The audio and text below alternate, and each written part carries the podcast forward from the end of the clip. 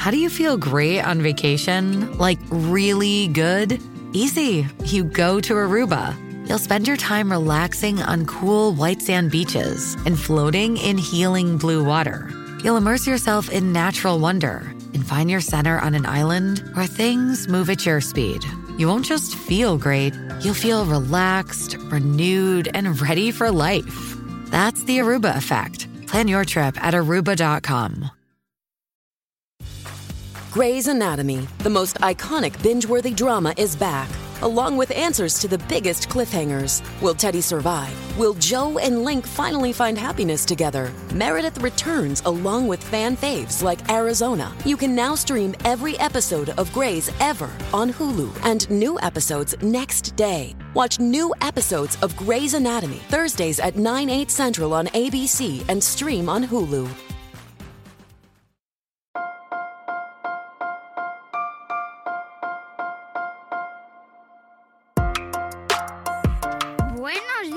Días, Madre Esfera.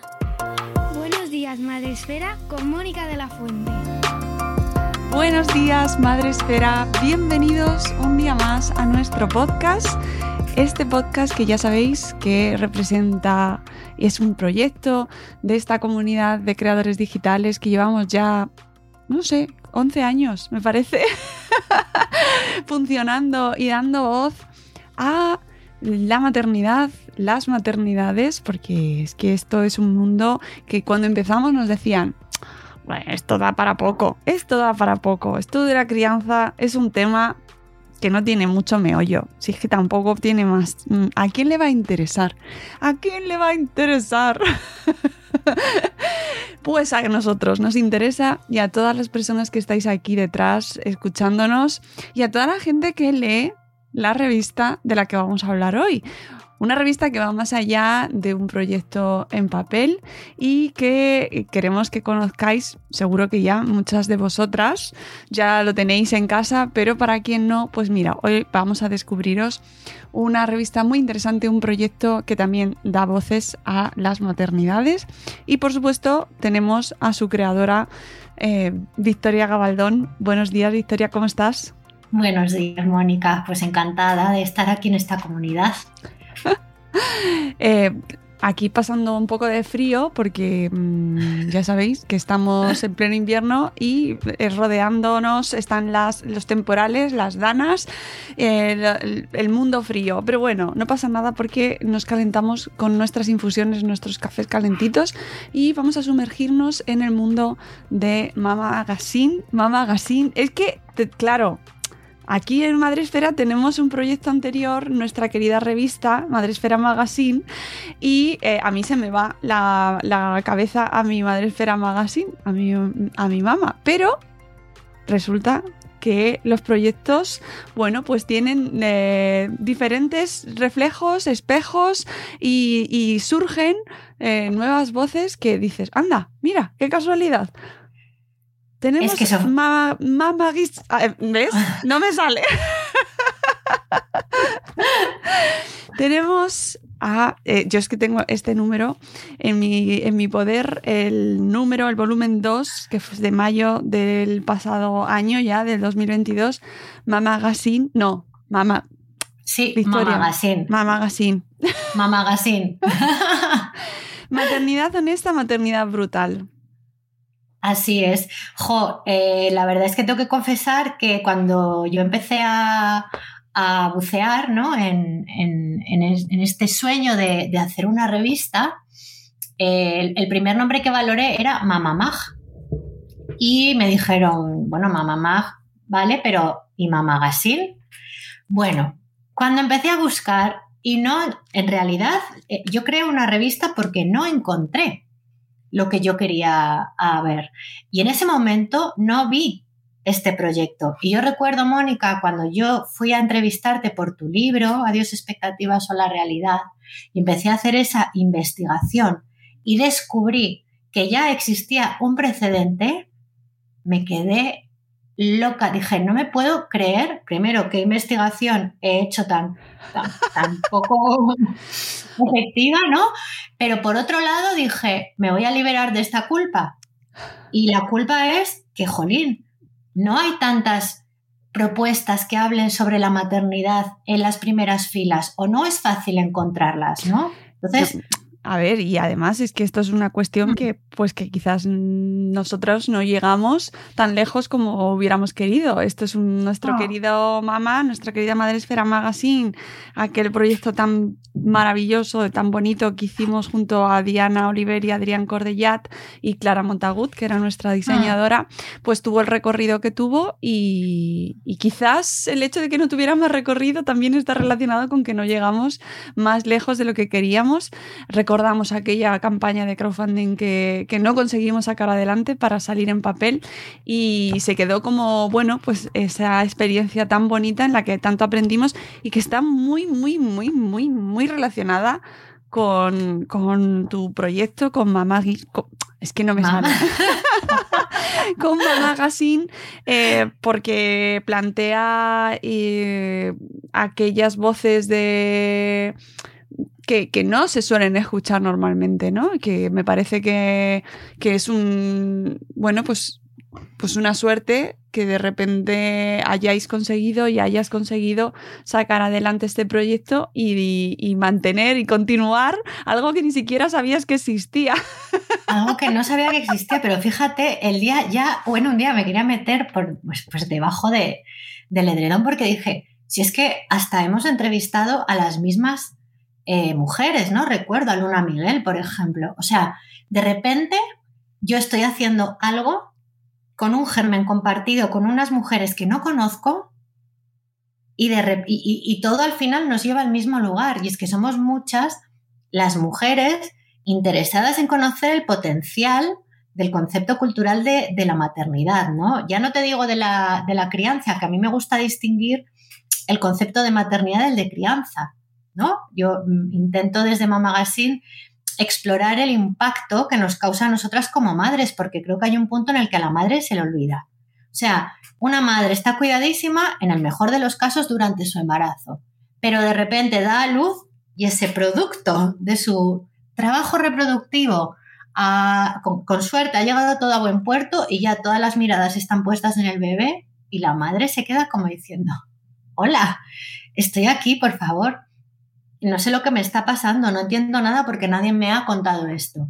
Y yo creo que tanto tú, Adrián, eh, Diana y yo compartimos el interés por dar voz a todo lo que nos está pasando y nadie nos ha contado, ¿no? Y verlo desde prismas y, luego como tanto tú como, como a, Clara no la conozco, pero a, Diana y a Adrián sí, somos grandes lectores. Entonces yo creo que también necesitamos unir nuestra experiencia lectora y de búsqueda a, lo materno, ¿no? Y demostrar que es un motor de creación inmenso y como tú bien dices, no es que pasen 11 años, es que pasarán 50 y estoy convencida de que va a resultar un tema cada vez más interesante.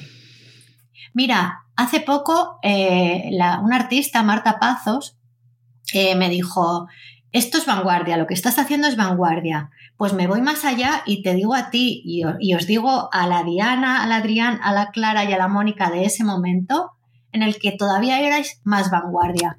Igual lo que pasaba es que no estábamos preparados para eh, explicar, para dar a conocer esto. Es verdad, a mí eso me emocionó mucho y, lo, y lo extrapolo totalmente a, vuestro trabajo en ese momento.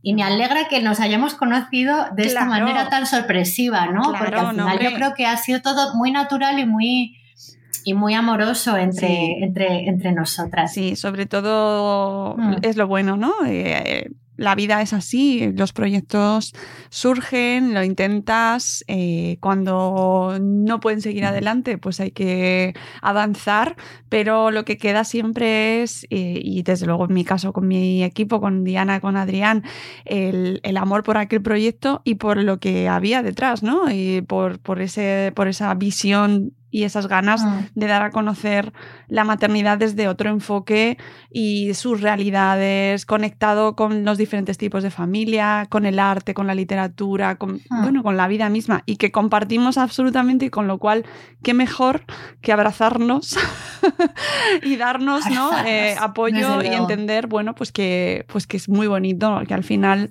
eh, los proyectos pues muten de, maneras, ¿no? Como que semillas que nacen en otro saltan con el aire, como en ese proceso de, las abejas que se lo llevan de un lado para otro y eh, una flor nace muy cerquita o muy lejos con el mismo, del mismo, de la, de la misma idea. Somos la misma planta. Así Somos la misma planta, claro. Hecho este ahí, así como de repente os hemos contado un poco ahí en lo que hay de trasfondo de, de, lo que tenemos en común, como más eh, tangible, ¿no? Luego tenemos en común muchas otras cosas, pero vamos a conocerte un poco mejor antes de adentrarnos en las páginas de Mama Magazine y cuéntanos un poco quién eres y cómo surge eh, este proyecto y cómo llegas hasta él. Pues yo soy una, una niña nacida en Zaragoza. eso es importante. El dato es relevante porque tú sabrás que los maños tenemos una característica y es que somos muy cabezones y muy tercos. También tenemos otra que es que hablamos muy alto. Entonces a veces se confunde nuestro, nuestra vehemencia con el grito, que es una cosa que a mí me pasa mucho en mi casa, ¿no? Que cuando intento decir algo, vístete por favor, es que no me grites, que no te estoy gritando, crees que soy de Zaragoza. Y los de Zaragoza no todos, ¿eh? pero bueno, quiero decir, eh, soy una niña que nació en Zaragoza, a la que le regalaron una máquina de escribir con 10, 11 años, la apuntaron a mecanografía y empezó a escribir muy rápido. Soy una niña cuya madre leía un montón. Y eh, no solamente me, me, dio de mamar ¿no? la experiencia de la lectura, sino que es que yo creo que que ya nunca se imaginó que yo podría leer tanto al, punto que de decir, esta niña tiene un problema, que salga y hable con gente, ¿no? Eh, pues que yo me leía con 12 años mm, pues lo que el viento se llevó, ¿no? Eh, cosas así. O sea, tenía lecturas muy de todo tipo. El caso es que esta niña, eh, zaragozana, con mucho gusto por la lectura, decidió estudiar periodismo y se vino a Madrid a hacer la carrera muy agradecida al esfuerzo de sus padres porque sus padres no tenían grandes sueldos, eran una clase media muy incipiente y dedicaron prácticamente uno de sus sueldos a que yo pudiera estudiar lo que yo quería. Entonces la niña que vino a Madrid estudió su carrera de periodismo, empezó a hacer prácticas no en ningún medio de comunicación, sino en una agencia de, bueno, de comunicación y publicidad, pero quiero decir que no, no se dedicó nunca a un medio. Después pasó a trabajar en una discográfica, estuvo mucho rato trabajando en, la música y cuando fue madre pues se dio cuenta de que la música no es territorio para madres. Como muchos otros. Como muchos otros. Pero este, jo, me, este en realidad es uno de los que más me molesta, ¿no? Porque todo el mundo en el sector discográfico va de muy moderno y muy progre. Y, y entonces cuanto, cuanto más presumes de ello y más careces, más rabia te da creo que las cosas afortunadamente están cambiando. Yo fui madre hace 12 años y pico. Pero bueno, eh, esta niña de Zaragoza al final eh, recibió una llamada para contarle que iban a, montar una, revista en Madrid, que era una revista de estilo de vida en New York Times. Y dijo, pues para allá que voy. Y ahí empezó mi aventura en, en el sector editorial. Y me di cuenta también de que había muchas revistas que nacían para ser contenedores de publicidad. O sea, que la excusa era poner un tema y luego ya llenarlo de publicidad. Yo pensé, jo, pero yo sé escribir, ¿no? Que esto es una cosa que tampoco abunda en, en el sector editorial. ¿Y por qué no hago algo con mi experiencia como madre? Porque me he sentido muy frustrada. He intentado buscar relatos y no los he encontrado. Solo encuentro estos testimonios de madres que están estupendas a los dos meses de dar a luz en las revistas y que no sufren nada y que sus niños están súper limpios, súper guapos, hacen repostería, eh, van a yoga, son súper triunfadoras y no se separan y no sufren y sus hijos no tienen una discapacidad y no son madres fuera de la quiero decir, madres pues, lesbianas, por ejemplo, o madres solteras por vocación. Y estas madres desean, no desean. ¿Qué, les pasa aparte de, ser esas madres abnegadas, no? Y de ahí un poco de mis frustraciones, siempre digo también que Mamagazine nació de una frustración, pues empecé a, dar forma a la revista, que primero iba a ser y primero fue una página web en la que a diario alimentaba eh, con artículos, entrevistas sobre las experiencias maternas y, de estilo de vida. En ese momento tenía, yo siempre decía que tenía dos trabajos, el pagado y el no pagado. El no pagado era Mama Magazine. Pero de repente, pues eh, tuve una hecatombe vital, que fue la pérdida en un corto espacio de tiempo de mis padres. Mi papá murió en verano del 19 y mi mamá le siguió en octubre del 20. Y y les, vamos, entré en pánico, ¿no? Pensé que iba a dejar de ser una persona funcional porque ellos fueron mi pilar y mi apoyo siempre. Pero me di cuenta también de que perdí el miedo y dije, tengo Mama Magazine, esto es lo que yo quiero ser. Yo quiero ser la editora de esta revista, yo quiero dirigir esta revista y es más, quiero que sea una revista en papel con vocación de libro. No quiero que sea una revista de leer y tirar, sino que la gente se la quede en casa y la coleccione. Y ahí con mucha, mucha cara y con poco miedo decidí poner en marcha este crowdfunding eh, para poder editar la revista en papel. Conseguí eh, el éxito en el crowdfunding, tampoco es que me saliera, ¿eh? Diré que lo justito, pero bueno, yo digo que para los medios con los que yo tenía, bastante bien estuvo.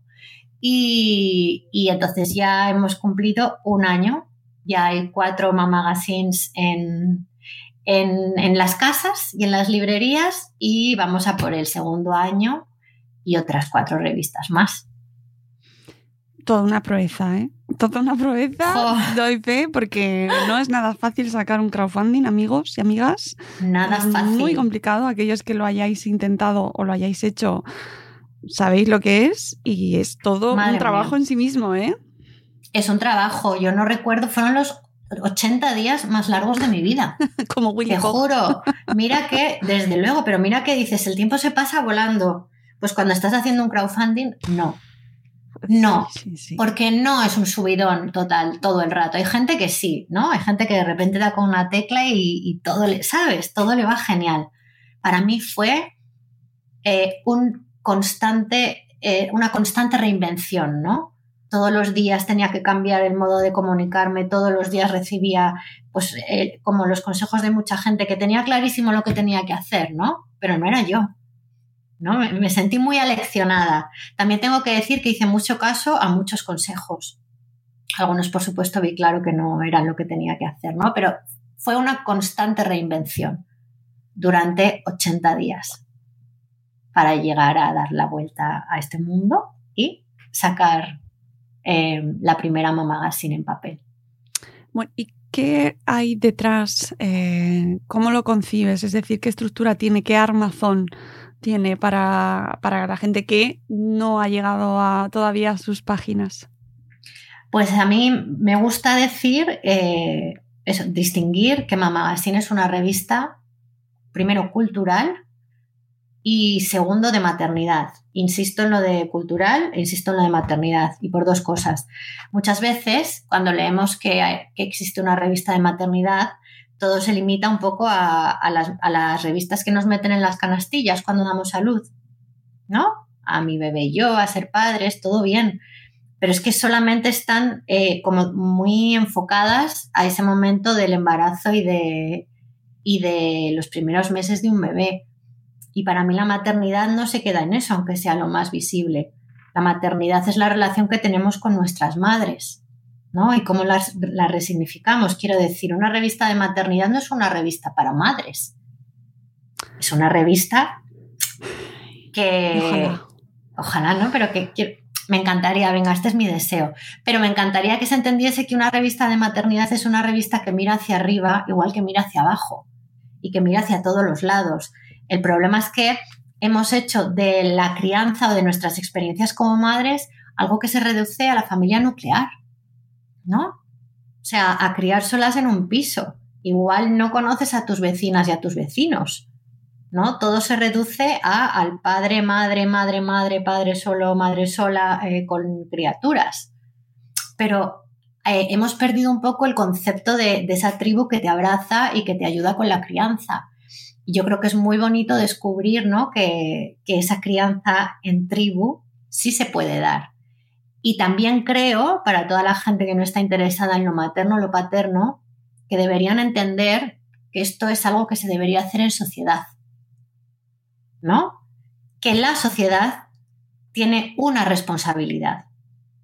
Porque luego, cuando en vez de tener 1,2 hijos de media, las madres tengamos 0,3, todo el mundo va a querer ponernos a, bueno, a nosotras igual ya no, ¿no? Pero a las generaciones que vengan detrás, a parir, a parir, a parir, a parir, literalmente, porque a ver qué sostiene el futuro de nuestras pensiones, ¿no? Entonces me da mucha rabia que se piense en la maternidad como institución y que solo se valore cuando es necesaria y se desatienda como experiencia. No, estamos trayendo vida al mundo, es algo bonito, ¿no? Quiero decir, nadie ha nacido de un huevo kinder. Entonces, lo que la gente va a encontrar en Mama Magazine es una revista con una gran carga de testimonios. Hay siempre varias entrevistas, pues por ejemplo en este, en este número 4, este es es que la portada es por una vez, esto va de nosotras, a ver si se entiende ya de que, ¿sabes? Que hablamos de, nosotras, pero en este número 4, por ejemplo, hay una entrevista al Viralindo. ¿Te acuerdas de esa carta que nos removió a tantas? la carta de las ensimismadas, pues un poco de ahí viene, ¿no?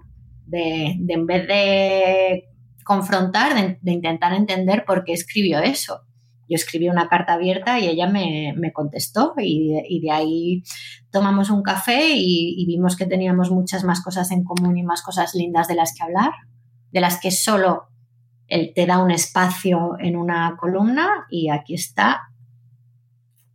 A ver, a ver, a ver. Pues aquí está nuestra Elvira. Qué conversación. Qué bonita. Sí, a, mí es que me parece, no sé, fue un momento muy, muy especial, por ejemplo, vamos, a mí me lo pareció.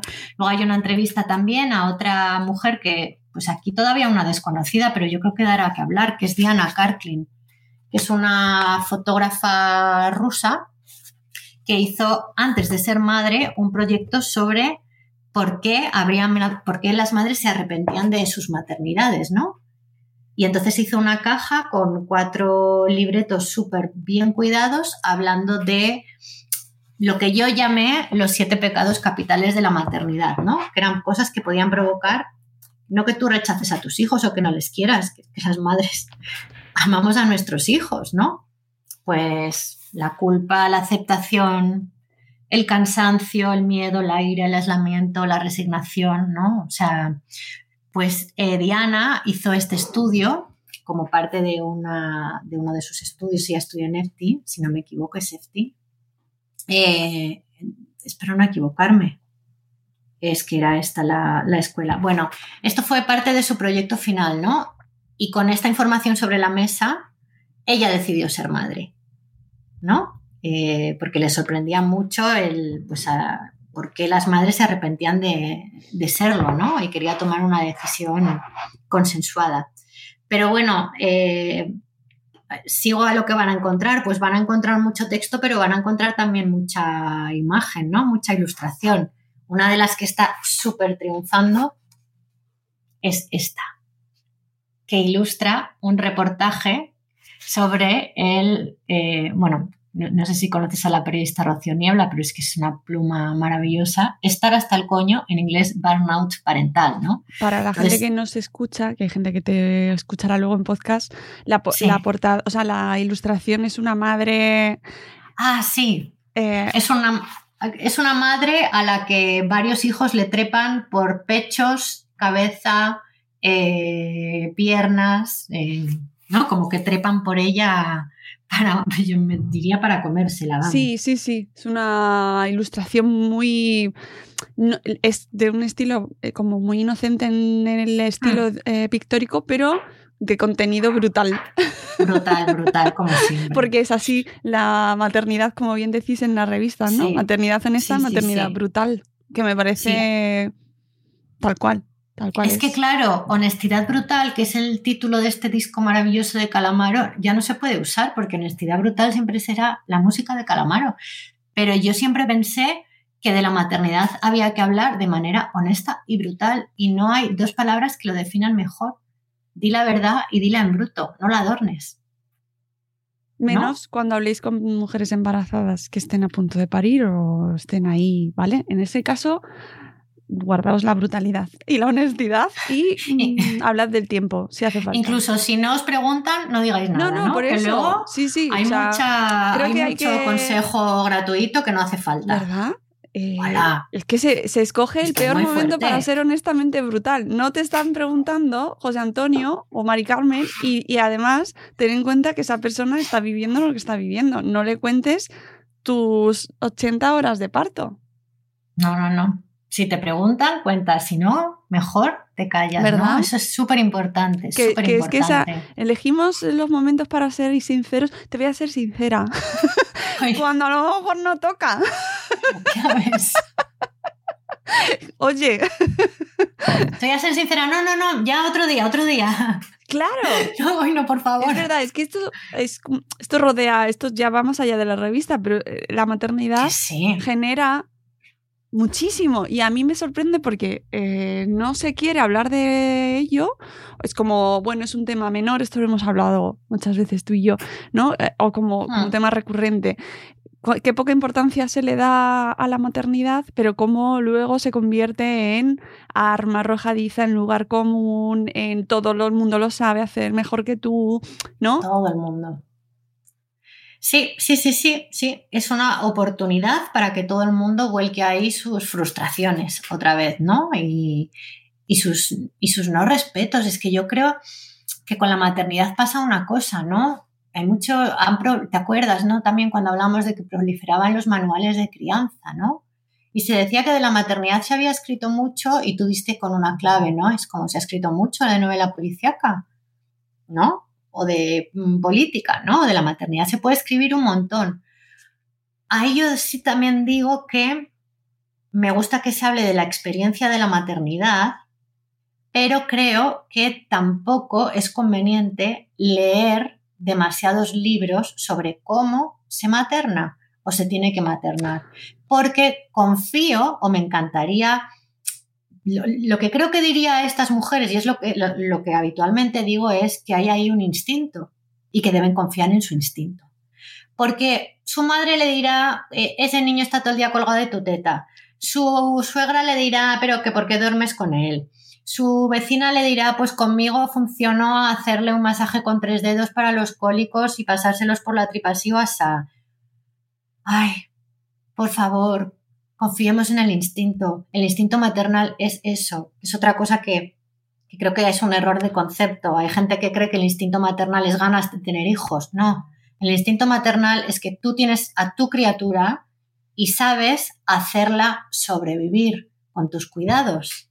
¿no? Entonces creo que es muy importante apelar al instinto, no, no negar el instinto de la mujer para que su criatura eh, se mantenga con vida. Y, además creo que con, vuestra revista vais hacia esa idea de no hay un tipo de maternidad buena y una mala. No.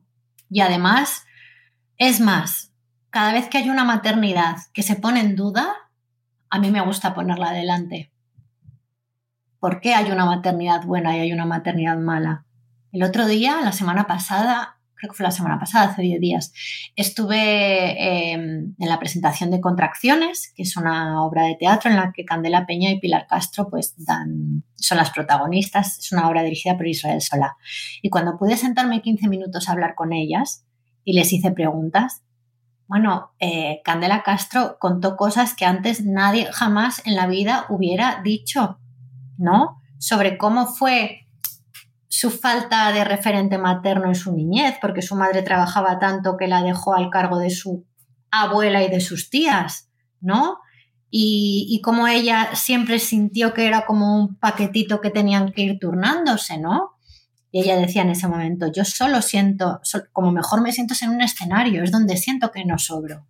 O de cómo llegó la maternidad a su vida, que llegó de una forma inesperada y no elegida, o la clase de madre que ella defiende ser y cómo pide colaboración a su hijo y cómo sabe que su hijo ha entendido la clase de madre que tiene.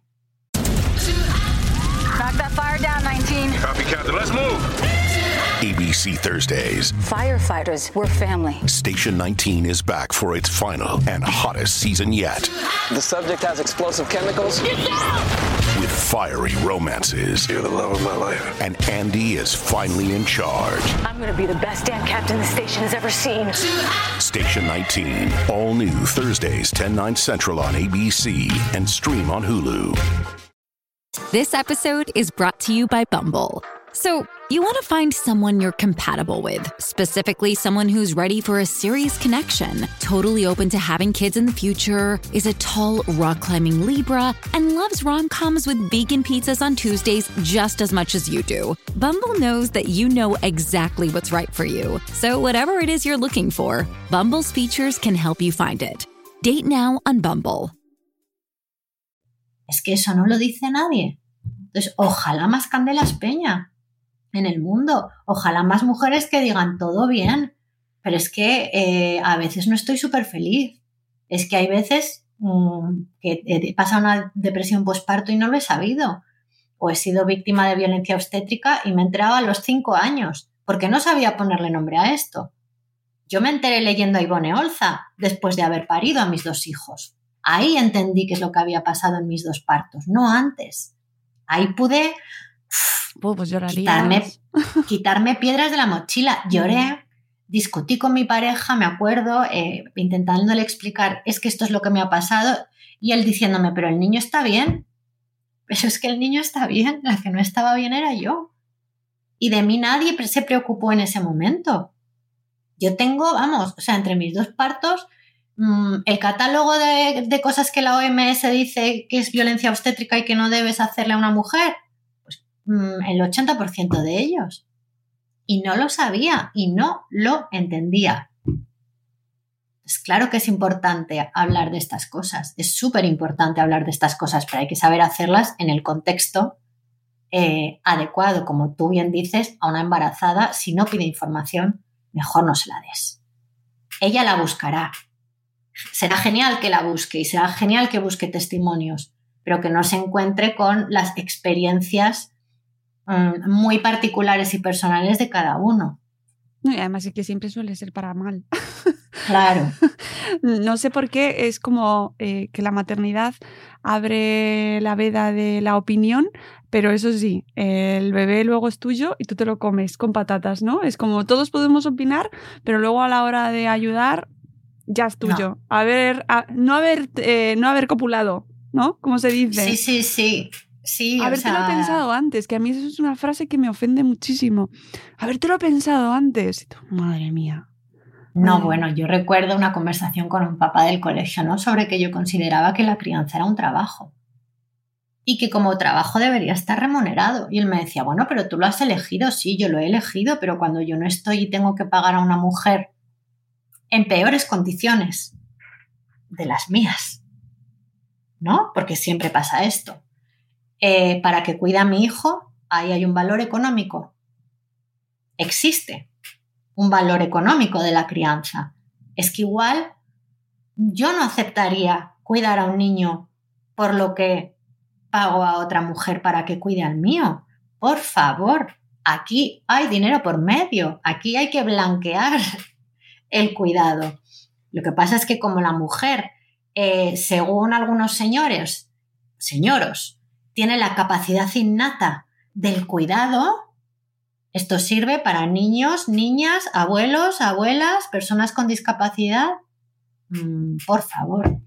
Sí, eso ha salido mucho a la luz en los últimos años, sobre todo con la pandemia. Se vio mucho eh, lo que había detrás, no del todo, seguimos claro. arrastrando muchísimo y, y además ese debate del es un debate muy denso, ¿eh? muy profundo muy denso. y muy con muchas eh, connotaciones, el tema de si se debe o no se debería pagar el, eh, el trabajo en casa. Uf, eso tiene muchísimas connotaciones por todo lo que implica. Pero con la pandemia sí que se vio mucho, ¿no? Se puso mucho de manifiesto cómo eh, el trabajo es invisible, los cuidados son invisibles y están ahí y alguien los está haciendo. y alguien los está haciendo. Y luego hay, me hace mucha gracia, ¿no? Cuando hemos hablado muchas veces de, no, es que mi, mi marido me ayuda. Ya, bueno, eso... Eso es una cosa como muy, mi marido me ayuda, va a hacer la compra, claro, y tú le haces la lista, pero eres tú la que estás pensando que falta en la cocina. Y eso se llama carga mental. Y eso es otra cosa invisible. Entonces, pongamos en valor que esto sucede cuando tú no limpias tu casa, pagas a alguien para que la limpie, seguramente, si puedes permitírtelo. Es claro que hay valor en el cuidado y en el trabajo doméstico, por supuesto. Pero que bien viene no hablar de esto y que nosotras lo sigamos ejerciendo, ¿no? Pensando que es nuestra obligación. Sí, sí, tiene, tiene un montón de de derivaciones, de, debates ahí, ah. eh, mm, porque, bueno, no nos vamos a meter en eso, pero efectivamente da para, para horas, para horas, ¿no? Todo lo que implica. Y, a mí sí que me, parece muy interesante el, la aceptación o la reacción que ha tenido por parte de del entorno, de tu entorno, de este proyecto, ¿no? Eh, ah. Que ¿Cuáles son las reacciones más habituales que recibes al, lanzar tu revista? ¿Cuál es la respuesta que más te choca ¿no? o la que menos te has esperado de, la gente al leer eh, tus planteamientos y vuestros planteamientos? Pues mira, hay casi todas, te diría, si es que son, casi todas son maravillosas, Mónica, casi todas lo son. Eh, casi no sabría decirte una mala. Eh, hay varias cosas que me han llamado la atención y son referentes a los hombres que leen la revista. Porque, por supuesto, en el crowdfunding participaron amigos míos, pues que no son padres o no iban a ser padres, pero eran mis amigos. Entonces aportaban no por el proyecto, sino por mí.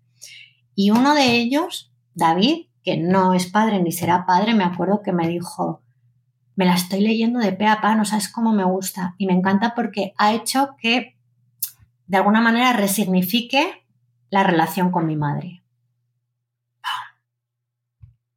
Qué bonito. Me encantó. Otro, Luca, otro, otro papá del colegio, de mis hijos eh, y de mi entorno, amigo, es súper lector, es súper defensor de la revista y me dice, Jovi, que es que me, me interpela.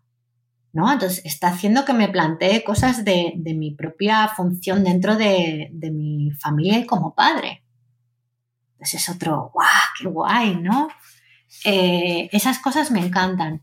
Me, gusta mucho sobre todo que vengan de los hombres porque a priori una revista que se llama Magazine y que va de maternidad no es lo que más les puede interesar pero es que no son pocos los, suscriptores, que yo no sé si es para ellos o para sus parejas, pero, pero la respuesta masculina me está gustando mucho.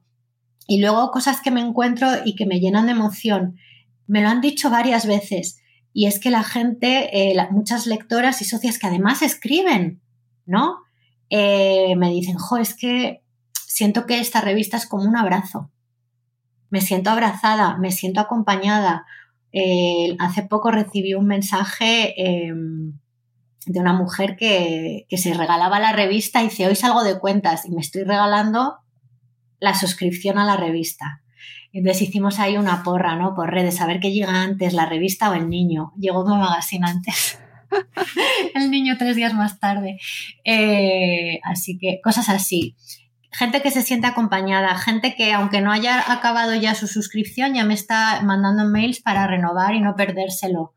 Eh, yo siempre meto, en casi todas las ocasiones, cuando son volúmenes grandes, no, pero siempre meto una nota manuscrita, porque quiero, porque quiero que la gente entienda que detrás de esta revista no hay un grupo editorial, no hay un gran presupuesto, no hay un equipo enorme, hay una responsabilidad única que es la mía y no puedo decir que no tenga equipo, por supuesto, tengo el mejor equipo del mundo, pero que es extremadamente generosa también eh, toda la gente que trabaja en esta revista conmigo. Y, y, me encanta que lo que intentamos hacer, que es acompañar de alguna manera, eh, sea reconocido y nos lo digan, ¿no? Mira, quiero leerte un mensaje, es que me hace tanta ilusión. Este mensaje me encantó. Eh, la actriz Laia Costa, de Cinco Lobitos, ella es, ella es lectora, es socia de Mama Magazine. Y entonces, eh, estos típicos días que estás como de un poco de bajón porque dices, lo estoy haciendo bien, no lo estoy haciendo bien, voy a poder sacarlo adelante, ¿no? Porque ahora justo se hace un año el crowdfunding y, y, necesito que la gente que confió en, en, ese momento en el proyecto vuelva a hacerlo, ¿no? Y entonces Laia me escribió y, te digo que, que se me cayeron lágrimas y dijo, tu proyecto va a acompañar y transformar a toda una generación de madres que estamos criando y maternando por primera vez desde otro lugar. Es tremendamente necesario. Ojalá jamás se te agoten las fuerzas porque poner el trabajo y el corazón de ese modo es tan hermoso como agotador. ¡Pum! Todos los días recibo mensajes así. Todos los días. Entonces creo que, que algo estoy haciendo bien. Mm, todavía no es un proyecto empresarial afianzado, ¿no? Quiero decir, todavía falta, estoy en una curvita, pero todavía tengo que llegar a, tengo que llegar a más mujeres para poder eh, no, no tirar solo de mis pulmones, que bueno, también tienen una capacidad limitada, ¿no? Eh, eso, eso sí, por supuesto, es una necesidad pero saber que lo que yo quiero hacer, que el grupo de mujeres que está detrás de esto, que me apoya, que me sustenta, que me abraza y que hace esto tan bonito, estamos poniendo tanto ahí, es que es nuestro, es que son nuestras entrañas, ¿no? Y me encantaría que realmente eh, se supiese eso y conociesen el valor, la generosidad y todo el, ¿sabes? Todo, todo el útero también diría que hay, que hay en estas páginas de papel. ¿cómo pueden encontrar eh, y suscribirse y comprar eh, tu revista? Bueno, pues lo más fácil es eh, a través de la web, que es mamagazine con mamagazine.es. Ahí hay una, ahí está la tienda y ahí hay varias posibilidades de suscripción. Se pueden comprar números sueltos, se pueden comprar números en pack, se pueden comprar suscripciones anuales. Luego hay packs especiales con libros. Por ejemplo, tenemos un pack que une pues, los cuatro números de Mama Magazine de una suscripción anual al Nudo Materno, que es una obra maravillosa, escrita hace más de 40 años por Jane Lazar y que ya hace 40 años se quejaba de lo que seguimos quejándonos. Esto no sé si es bueno, pero es una realidad. Quiero decir que las quejas son las mismas. Eh, luego tenemos también un par de propuestas de bolsas de tote bags, que yo ya sé que todas tenemos 300, pero es que estas son exclusivas y están, eh, están eh, ilustradas por madres artistas, ¿no? Y, una es un poema pintado y otra es, mira, te voy a... Ah, bueno, es que claro, no se ve te lo enseño a ti, pero es una es la imagen de una tribu, ¿no? De mujeres que con sus largos cabellos elaboran una trenza y, que está inspirada en un libro de Charlotte Perkins Gilman que se llama Matriarcadia, ¿no? que se escribió en 1915 y que hablaba de cómo unos exploradores de repente descubrían una tierra gobernada por mujeres en la que fluía todo con mucha más paz eh, de lo que el mundo alrededor eh, sugería, ¿no? Con un movimiento muy cooperativo, muy asociativo, con muy poca violencia, eh, obviamente sin guerras. entonces, ojalá Matriarcadia se, se, recupere y el espíritu ¿no? de, de esta obra. Y sobre todo, bueno, pues eso, a través de mamagazine.es. También estamos en librerías. la, la, revista se puede encontrar en librerías, pero sí que es verdad que la revista llega a librerías igual un mes más tarde de su primera edición, ¿no? Entonces ahí también tenemos que jugar con la paciencia de, cada uno. Eh, esto es así, las distribuciones son así y ahí yo ya no puedo, ya, no puedo ser yo la que vaya librería por librería repartiendo eh, las revistas para que lleguen a tiempo. O sea que yo creo que el canal más fácil es la web en Instagram, en mamagazine.es también hay acceso a la tienda Y, y, si no, pues es que estamos en redes. Sobre todo en Instagram tengo que decir que tú ya sabes que a mí Twitter me parece un poco arisco y, y lo trabajo poco porque no sé. El lenguaje Twitter yo no lo, no lo domino, pero el lenguaje Instagram que me parece muy amable, ahí, ahí estamos resolviendo dudas prácticamente a diario y recibiendo mucho amor. Si es que al final creo que, que es una red que permite, no sé, como, como que es amable, ¿no? Bueno, depende. Bueno, yo es que ya sabes que a Twitter no tengo que hacer un curso de cómo manejarme en Twitter, pero es que cada vez que publican una entrevista mía o que pongo algo, de repente es ¿Ah, sí? un, un sí. Mira, hace poco me entrevistaron para público. How do you feel great on vacation? Like really good? Easy. You go to Aruba. You'll spend your time relaxing on cool white sand beaches and floating in healing blue water. You'll immerse yourself in natural wonder and find your center on an island where things move at your speed.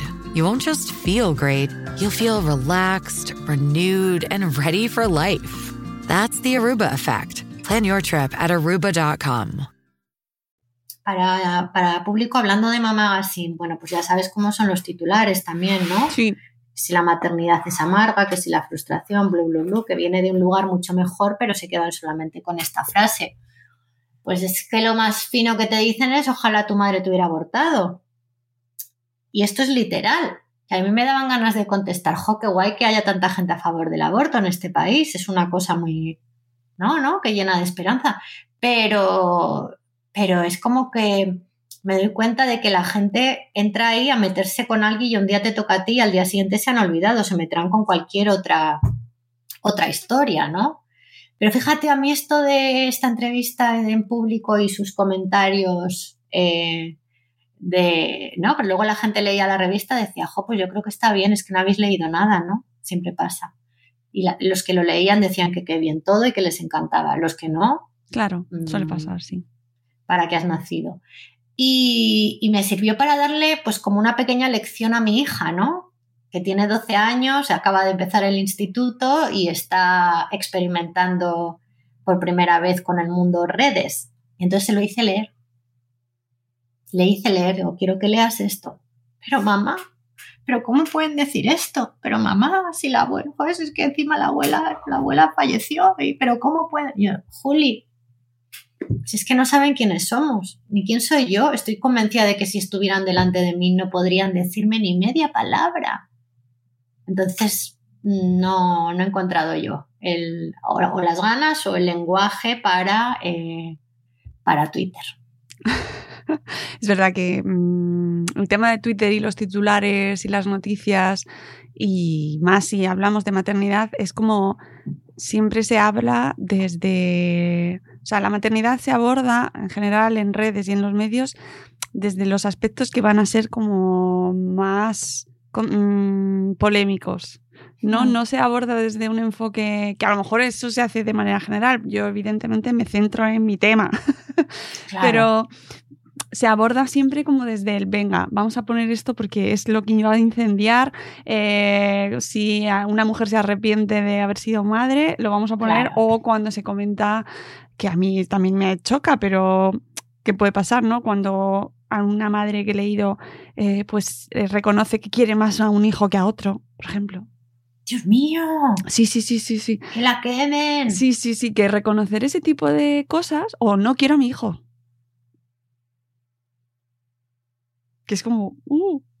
Y ese tipo de, es precisamente ese tipo de titulares son los que se buscan eh, como para polarizar, ¿no? Porque es verdad que chocan un mogollón. Eh, pero también, chocan, pero les no, puede pasar a ellos. Claro, es porque que nos lleva. Fuerte porque nos lleva a que la maternidad siempre se ve desde ese lugar idílico en el cual no existe la disonancia, no existe la imperfección, eh, eh, te tiene que poder el amor y la, eh, ese sentimiento ¿no? positivo de esa maternidad te imbuye de algo mágico o etéreo y ya todo lo demás queda abandonado y, y, olvidado porque por encima de todo ah. eso está el, el, sentimiento de la maternidad. Cuando nadie niega que exista o no, pero que no, no borra para nada en absoluto eh, todo lo demás Claro. y lo puede incluso acrecentar. ¿no? Pues problemas que pueda tener la madre, problemas personales, salud mental, salud física, demandante, ¿no? O sea, vida, la de- las demandas de tus hijos, de tus criaturas. Y esos titulares son los que lo- como que lo remueven, ¿no? Como que eso está en el caso Claro. y vienen a los medios que ya se lo saben, vienen a remover eso y a jugar ahí. A mí por eso me gusta tener una revista en papel. En todos los números yo hablo de no maternidad. En todos los números se habla de salud mental. En todos los números se cuentan cosas. ¿Sabes? Que creo que una frase sacada de contexto sería mm, astillita para Twitter. Mm. Pero está aquí. Y la gente lo asume de otra manera, con otra voluntad y con otro interés. Qué interesante eso. Claro, claro, ven a leerte esto. Ven a leer, pues mira, eh, hay un artículo, Valeria y Julia, ¿no? De una psicóloga que habla de, eh, de, cuál es la incidencia en la salud mental. En, depende de si has nacido, eh, pues no sé cómo decirlo ya políticamente correcto, eh, Mónica, pero con XX o XY, hombre-mujer, masculino-femenino, ¿no? Pero hay mucha, ah, o sea, quiero decir, eh, las mujeres, por ejemplo, tienen más tasas, tasas más elevadas de, de ansiedad y depresión que los hombres, por serlo, ¿no? Y estos son estudios que se, que se hacen, ¿no? Entonces habla de, de después de venir de esta pandemia que ha, que ha aislado a los adolescentes en ese momento de expansión y de creación de sus redes, poco se está hablando de esto, ¿no? Entonces, este es otro de los empeños, hablar no solamente del bebé, vamos a hablar de los adolescentes. Es que los hijos crecen. Mm. Vamos a hablar de salud mental, Me, me de parece la muy- nuestra y de los suyos. Muy interesante ese, eso, esa, esa intención manifiesta de alejar el debate de las redes. Claro. Que lo que pasa es que hasta cierto punto, o sea, es inevitable y en el mundo en el que Ah. vivimos. Y además se necesita, se necesitan, eh, la revista necesita también de las redes, ¿no? Como lo...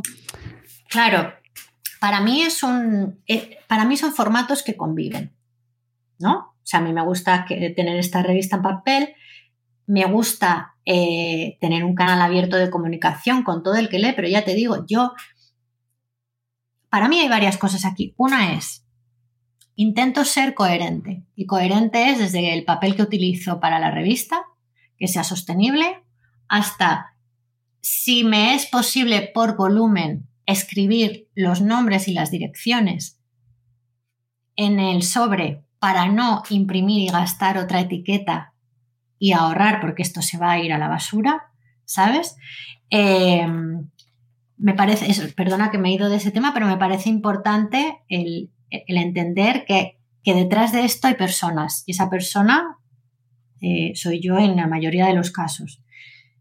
Ejemplo, también mis amigas me ayudan a ensobrar, nos lo pasamos como enanas, pegamos etiquetas, o sea, tengo la suerte además de que me ayudan eh, con esto. Pero en redes, fíjate, yo en Twitter poco debate, como sabes, no domino la red y no y me provoca, ¿sabes? No, no, sé utilizarla. En Instagram eh, crecemos juntas.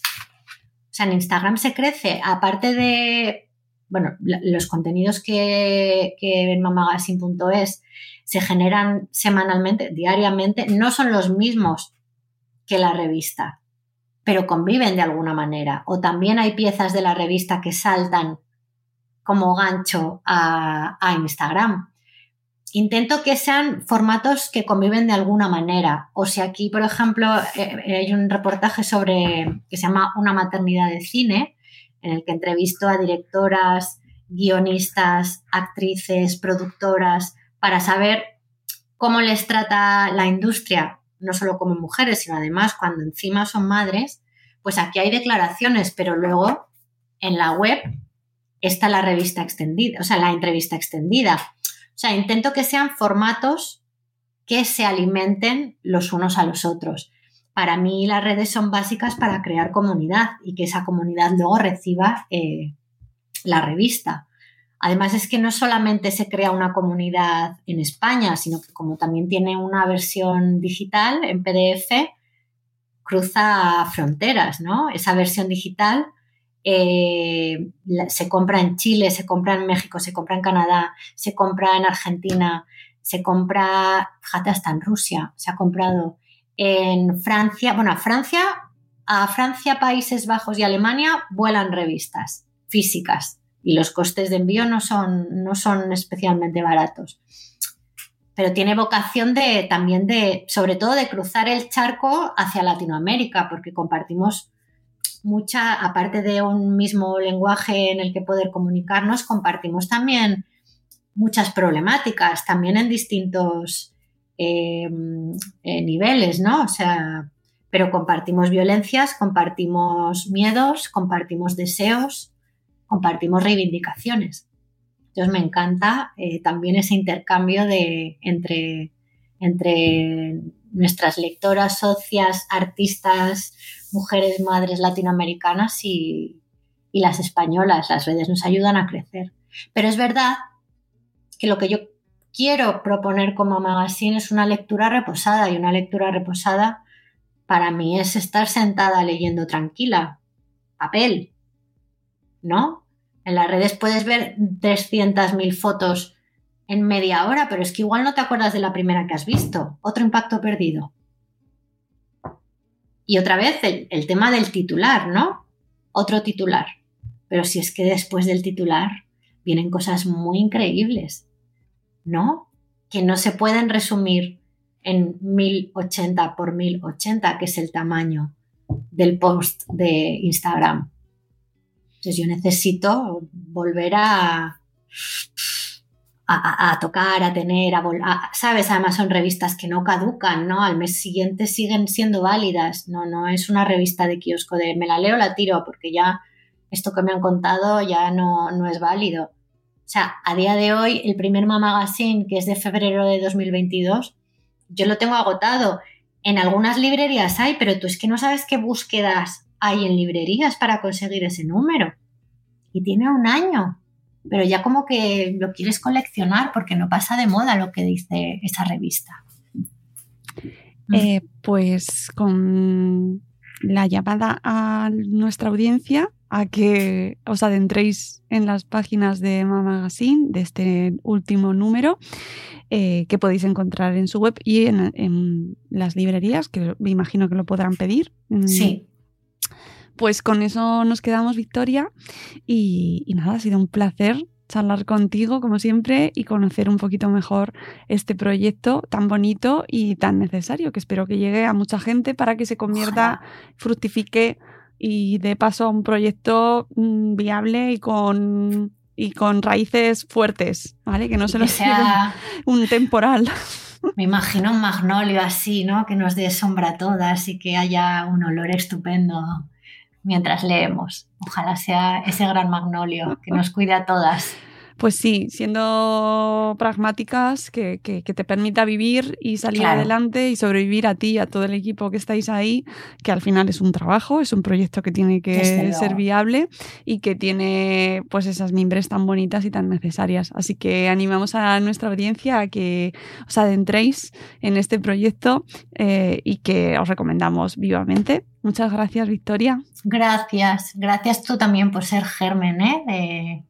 de, esto y porque todo haya dado, no sé, como que, ¿no? Las cosas a veces mm, cobran sentido y, es todo... Ah, claro, mucha eso con lo que hemos dicho al principio, ¿no? Compartimos un montón de ideas y la misma mm, una visión de la maternidad y de la crianza y de la de la vida en familia, que al final es lo que estamos todo el día hablando ah. constantemente, trabajando, leyendo, viendo mm, arte, eh, obras audiovisuales, todo en torno a este mundo.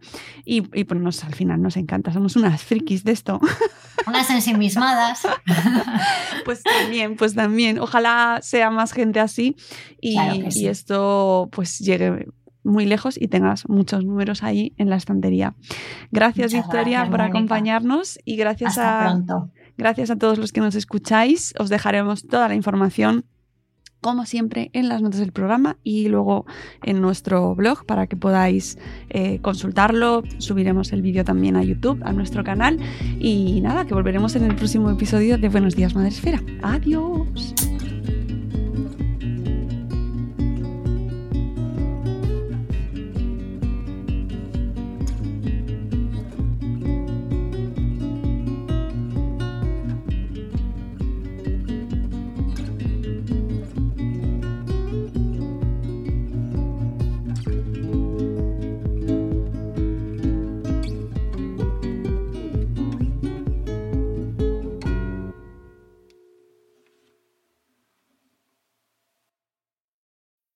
This episode is brought to you by Bumble.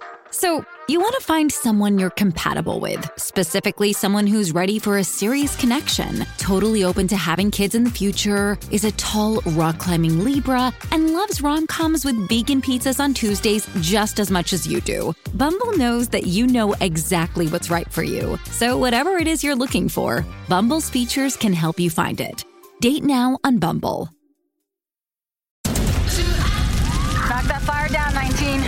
Let's move.